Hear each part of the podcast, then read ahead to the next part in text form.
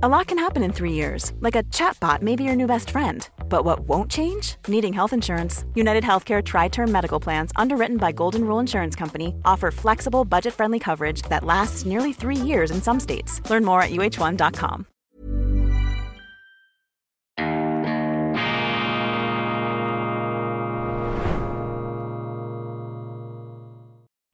Grüezi miteinander, ganz herzlich willkommen und einen wunderschönen guten Morgen, meine sehr verehrten Damen und Herren, liebe Freunde, vor allem in Deutschland und in Österreich. Ich begrüße Sie zur internationalen Ausgabe von Weltwoche Daily, die andere Sicht, unabhängig, kritisch, gut gelaunt am Freitag, dem 24. November 2023.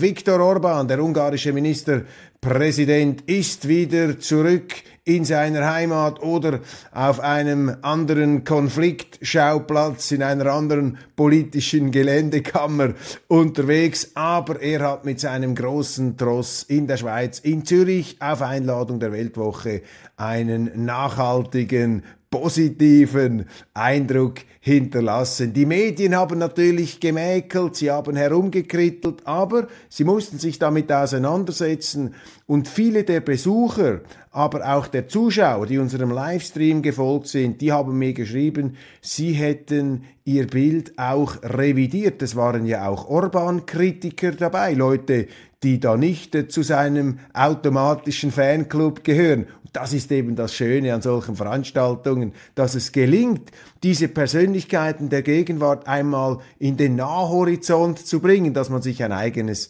Bild machen kann, ein Gespür bekommt für den Menschen, für die äh, Persönlichkeit eben hinter den Schlagzeilen und hinter den Kommentaren und abgesehen davon eine ganze Reihe von interessanten Denkanstößen. Ungarn steht für mich für ein Land, das äh, natürlich stark geprüft ist, ähm, geschichtlich. Die Ungarn haben da unglaubliche Katastrophen, Verluste und auch Misshandlungen erleiden müssen.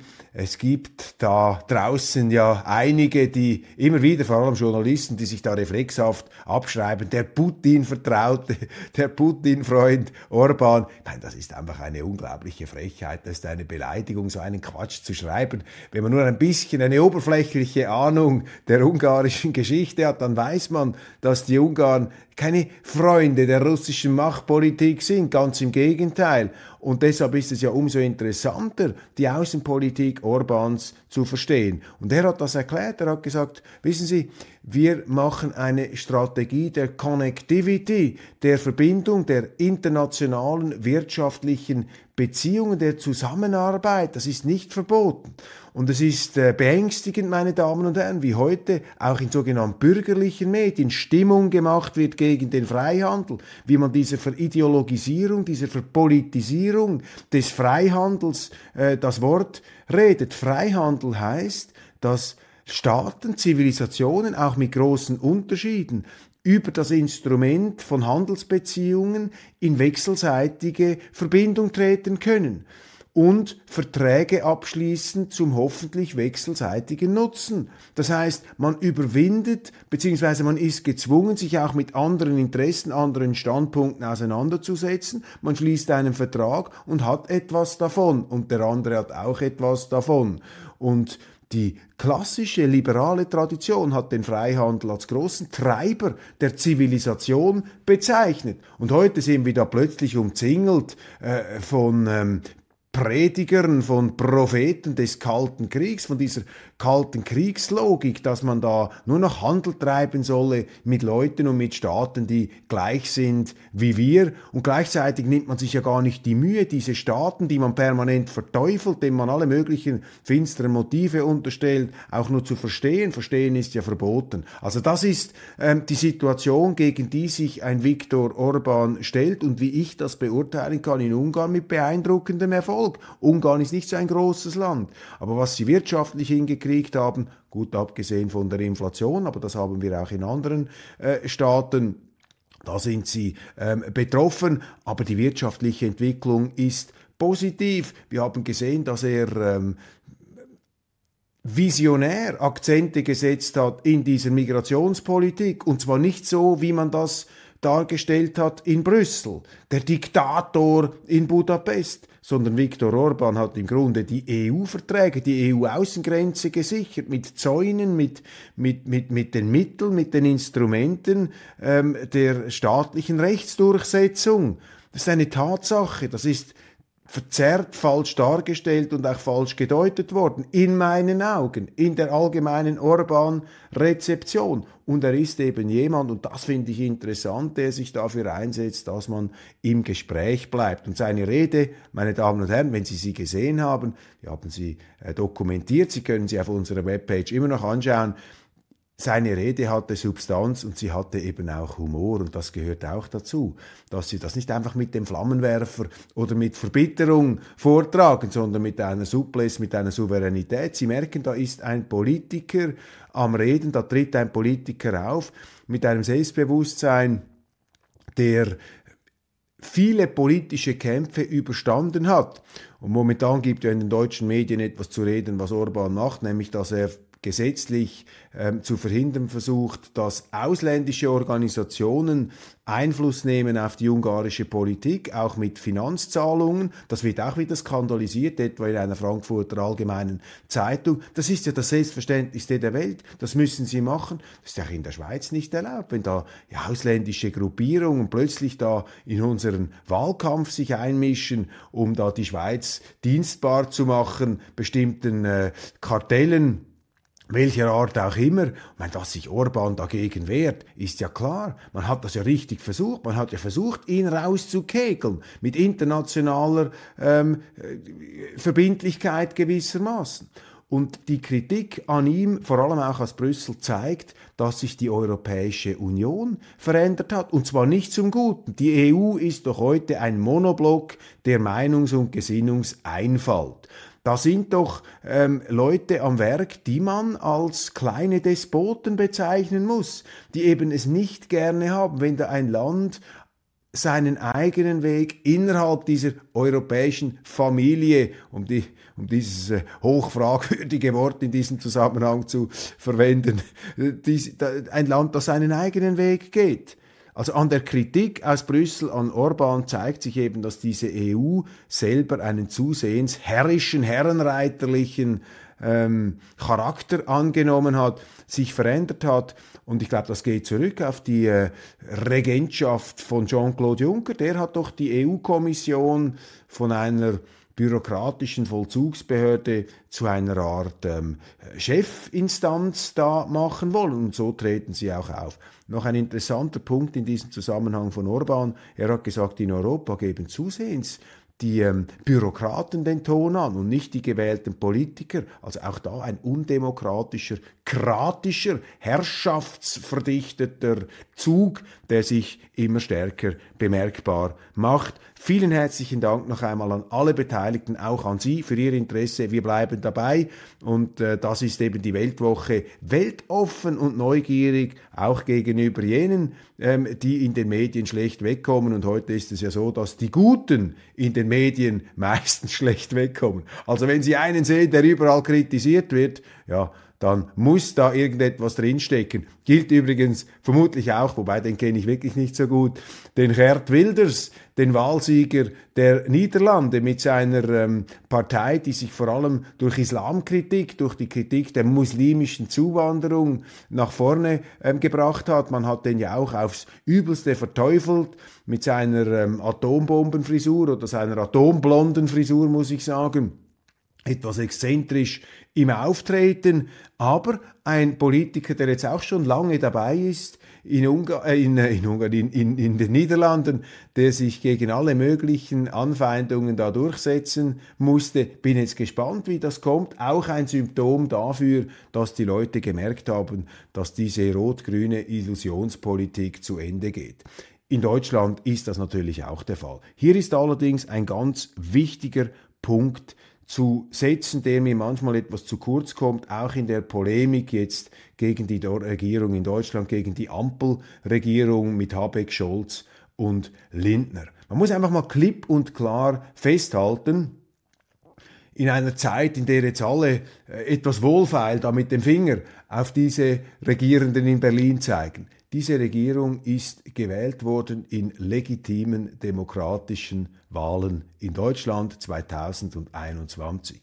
Diese Regierung hat mit Ausnahme der Kriegspolitik, da haben die Grünen sich total ähm, gewandelt, da hat man von heute auf morgen die Fahnen gewechselt, aber in anderen wesentlichen Punkten der Entindustrialisierungspolitik, der ähm, grünen Kolchose-Politik, sozusagen der Umverteilung und Sozialismus, äh, der, der grünmarxistischen Staatsaufblähung, um es mal so auszudrücken. Da hat ja die Hi, I'm Daniel, Founder of Pretty Litter. Cats and cat owners deserve better than any old-fashioned litter. That's why I teamed up with scientists and veterinarians to create Pretty Litter. Its innovative crystal formula has superior odor control and weighs up to 80% less than clay litter. Pretty Litter even monitors health by changing colors to help detect early signs of potential illness. It's the world's smartest kitty litter. Go to prettylitter.com and use code ACAST for 20% off your first order and a free cat toy. Terms and conditions apply. See site for details. One size fits all seems like a good idea for clothes until you try them on. Same goes for healthcare. That's why United Healthcare offers flexible, budget friendly coverage for medical, vision, dental, and more. Learn more at uh1.com. Regierung das gemacht, was sie versprochen hat. Das heißt, die Leute haben das sehenden Auges gewählt. Und was den Krieg angeht, da war es jetzt ja nicht so, dass von Anfang an Massenaufstände auf Deutschlands Straßen zu sehen waren gegen die Politik der Ampelregierung vis-à-vis -vis Russlands. Das hat sich erst mit der Zeit manifestiert. Also man muss hier schon die deutsche Wählerseele äh, zur Kenntnis nehmen. Und man hat das gewählt, man hat das gewollt.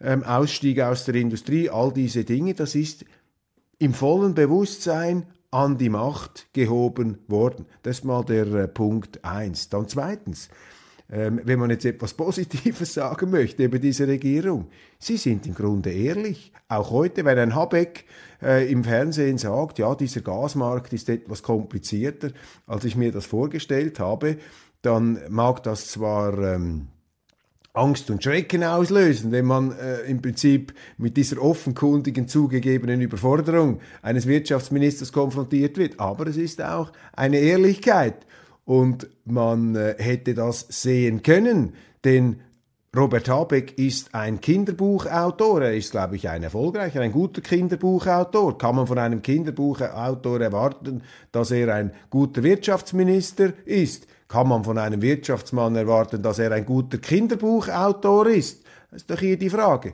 Also man muss auch als Wähler, vor allem als Wähler, muss man ganz tief in den Spiegel schauen, wenn man eine Regierung beurteilt. Das sind eben die Konsequenzen auch vielleicht einer zu wenig ernst genommenen Wählerauftragsverantwortung, die man äh, eben auch hat. Man darf das nicht schlittern lassen, den äh, Staatswagen. Ähm, Was man auch sieht, ist natürlich das intellektuelle Desaster, das die Deutschen da gewählt haben, aber auch im vollen Bewusstsein.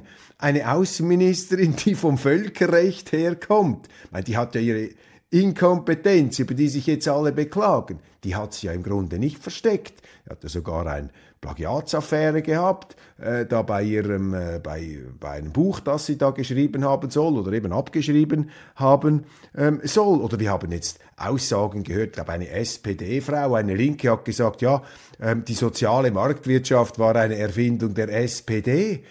Meine, das ist ja unglaublich. Da, da muss man sich fast schämen, äh, wenn, die Deut wenn, wenn ein deutscher Politiker oder eine Politikerin so etwas sagt. Ein Ludwig Erhard, der war nicht Mitglied der Sozialdemokratischen Partei. Der war auf der bürgerlichen Seite, der Ludwig Erhard. Der war nicht ein Sozialdemokrat und Ludwig Erhard war als Wirtschaftsminister da nach dem Zweiten Weltkrieg der, der Urheber dieser sozialen Marktwirtschaft. Also da sehen Sie, dass Leute bewusst an die Macht gewählt worden sind, die im Grunde über keine geschichtlichen Kenntnisse verfügen, die noch nie in ihrem Leben richtig gearbeitet haben. Viele von denen sind aus irgendwelchen Regenbogenfächern äh, an den Unis nach endlosen Studien, manchmal auch und oft auch ohne Abschluss, sind sie dann direkt in die Regierung oder ins Parlament gewählt worden.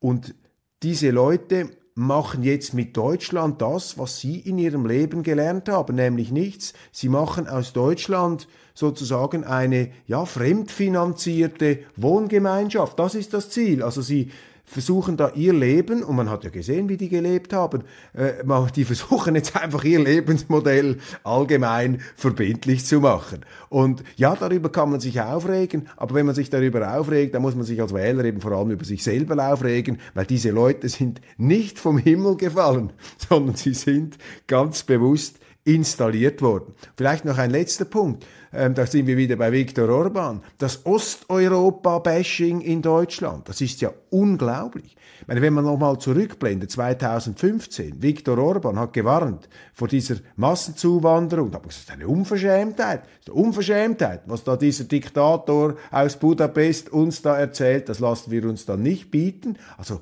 unglaublich die Überheblichkeit, äh, die damals an den Tag gelegt wurde. Aber heute die gleichen sagen, ja, jetzt haben wir diesen Antisemitismus, diese antisemitischen äh, und homophoben äh, Einwanderer, die da auf Schwule losgehen. Wir haben Syrer in Berlin, die ihre Töchter im Alter von zwölf Jahren bereits verheiraten. Das geht gar nicht. Aber gleichzeitig hat man auf Orban und all die Leute eingeprügelt, oh, Entschuldigung, auf all die Leute eingeprügelt, die davor gewarnt haben.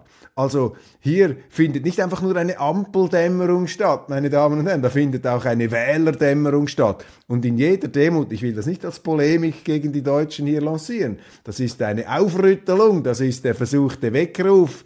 Ähm, wir müssen eben als Wähler immer wieder, immer wieder in den, in, in den Spiegel schauen. Wir müssen uns eben bei der eigenen Verantwortung ernst nehmen, dürfen das nicht einfach schlittern lassen. Übrigens, man könnte da noch weit, weitergehen. Wer hat denn die Grünen gewählt? in all diesen Quartieren da am Tegernsee, am Starnberger See, in München. Meine, man müsste das mal aufgliedern. Sehr viele wohlhabende Deutsche haben die Grünen gewählt. Ich nehme an, das sind vor allem Erben gewesen, wo die Großeltern und die Eltern da noch mit äh, härtester Arbeit ein Vermögen erwirtschaftet haben. Und die Jungen, ähm, die sich jetzt eher etwas moralistisch betätigen, weil es vielleicht unternehmerisch nicht mehr so klappt und weil sie das Geld lieber ausgeben als verdienen, die haben die Grünen gewählt. Und das ist auch eine Politik, die da dem Lebensmodus der Wähler entspricht. Man gibt das Geld aus, wie es dann genau verdient wird, keine Ahnung. Kurzum, also diese Regierung, die sie jetzt haben, die ist natürlich ein Symptom ähm, für den ganzen Zustand auch der Wählerschaft. Und deshalb ist das jetzt vielleicht ein schmerzliches Erwachen, aber man muss eben auch ähm, ehrlich sein. It's official, ja, Gerd Wilders und die konservative Partei gewinnen die niederländischen Wahlen. Darüber haben wir bereits gesprochen. Die ähm, Pendelbewegungen jetzt weg von diesen grünen ähm, Momenten. Die, EU, ähm, die EU ist im Begriff, das Vetorecht der Mitgliederstaaten einzuschränken. Das entspricht, das korrespondiert auch mit dem, was ich vorhin gesagt habe, mit dem zusehends despotischen Charakter der Europäischen Union. Die EU hat ja ein Riesenproblem, demokratisch, da ist ja vieles überhaupt nicht abgestützt, auch rechtsstaatlich, Gewaltenteilung, das wäre eine Sendung, das wäre ein Kapitel für sich. Aber jetzt möchten eben da die Platzhirsche, die Großen, die möchten die Kleinen an die Wand drücken und deshalb arbeiten sie daran, hier Mehrheitsregeln einzuführen. Wird nicht funktionieren wird äh, großen Widerstand auslösen. Was, wenn Russland gewinnt? Wladimir Putins Krieg gilt der europäischen Sicherheitsordnung, kommt er damit durch? Ist es das Ende der Welt, wie wir sie kennen? Niemand in Europa wäre mehr sicher. Ein Gastbeitrag von Nico Lange und Carlo Massala, dem Strategieexperten. Das ist für mich ausgemachter Unsinn, was da erzählt wird. Das ist ähm, einfach Behauptung, schwaches Denken, eine schwache Analyse und ein Nichtverständnis und ein Nicht-Ernstnehmen der Situation da in der Ukraine und auch der russischen Außenpolitik, also dieses äh, permanente ähm, Darstellen, dass Putin im Begriff ist, bis nach Berlin oder Polen durchzumarschieren Das können sie gar nicht und sie können es auch nicht ableiten aus dieser äh, bisherigen Kriegsstrategie. Ich glaube, es, da läuft etwas ganz anderes. Viktor Orban hat es übrigens auch angesprochen in seiner Zürcher Rede. Hat gesagt, also der russische, ein russischer Präsident, der tickt nach ganz anderen ähm, äh, Motiven als unsere Politiker. Für einen russischen Präsidenten steht die Sicherheit und der Zusammenhalt eines riesigen Landes im Vordergrund. Bei unseren Leuten ist vor allem vom Frieden und Wohlstand die Rede. Und wenn halt der Westen glaubt, sich einmischen zu müssen, er glaubt, da Atomraketen aufstellen zu müssen in der Ukraine, die Ukraine in seine Militärstruktur einzubinden, quasi ein paar Minuten äh, Flugzeit äh, von Moskau entfernt, vielleicht möchten sie auch mal die Amerikaner bald eine Atomrakete in Moskau auf dem Roten Platz aufstellen, dann wird das in der russischen Perspektive als Bedrohung der eigenen Sicherheit und des Zusammenhalts des Landes äh, empfunden. Äh, das, das ist so, das ist eine Tatsache, das ist eine Realität. Also gehen Sie rein, äh, verteidigen Sie sich aus Ihrer Sicht, äh, wie das die Amerikaner auch immer gemacht haben, in ihrer Interessensphäre. Und das wiederum wird dann natürlich im Westen als Störung des Friedens erachtet. Und anstatt ähm, darüber einmal nachzudenken, bewirtschaften Leute wie Masala dieses einfache, holzschnittartige Denken. UN-Experten werfen Israel Menschenrechtsverletzungen vor. Ungeheuerliche Verstöße, sogar von Genozid und Völkermord ist die Rede. Ich habe in der Schweizer Ausgabe äh, etwas äh, darauf hingewiesen, äh, wie ich zu solchen Beschreibungen stehe, wie ich etwas ähm, in, aller, ähm, in allem Bemühen um Differenziertheit die strategische Herausforderung Israels beurteile. Ich habe da nicht so ein einfaches schwarz-weißes Bild. In der Schweizer äh, Sendung erzähle ich etwas ausführlich darüber, denn jetzt bin ich schon am Ende meiner Sendezeit angekommen. Meine Damen und Herren, ich danke Ihnen sehr, sehr herzlich für Ihre Aufmerksamkeit, wünsche Ihnen ein wunderbares Wochenende und lassen Sie sich von all den äh, finsteren Nachrichten nicht allzu sehr ähm, beirren ich glaube, äh, es bewegt sich einiges. Es gibt viele Probleme ähm, äh, noch zu lösen, selbstverständlich. Das Gute ist, sie kommen wenigstens zum Vorschein, sie lassen sich nicht mehr länger verdrängen. Und ja, das ist eben ein schmerzliches Erwachen, das sich da jetzt äh, an verschiedenen Ecken und Enden bemerkbar macht. Vielen Dank, bis bald, auf Wiedersehen.